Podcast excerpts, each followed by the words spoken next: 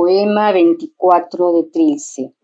Al borde de un sepulcro florecido transcurren dos Marías llorando, llorando a mares. El ñandú desplumado del recuerdo alarga su postrera pluma y con ella la mano negativa de Pedro graba en un domingo de ramos resonancias de exequias y de piedra del borde de un sepulcro removido se alejan dos Marías cantando lunes.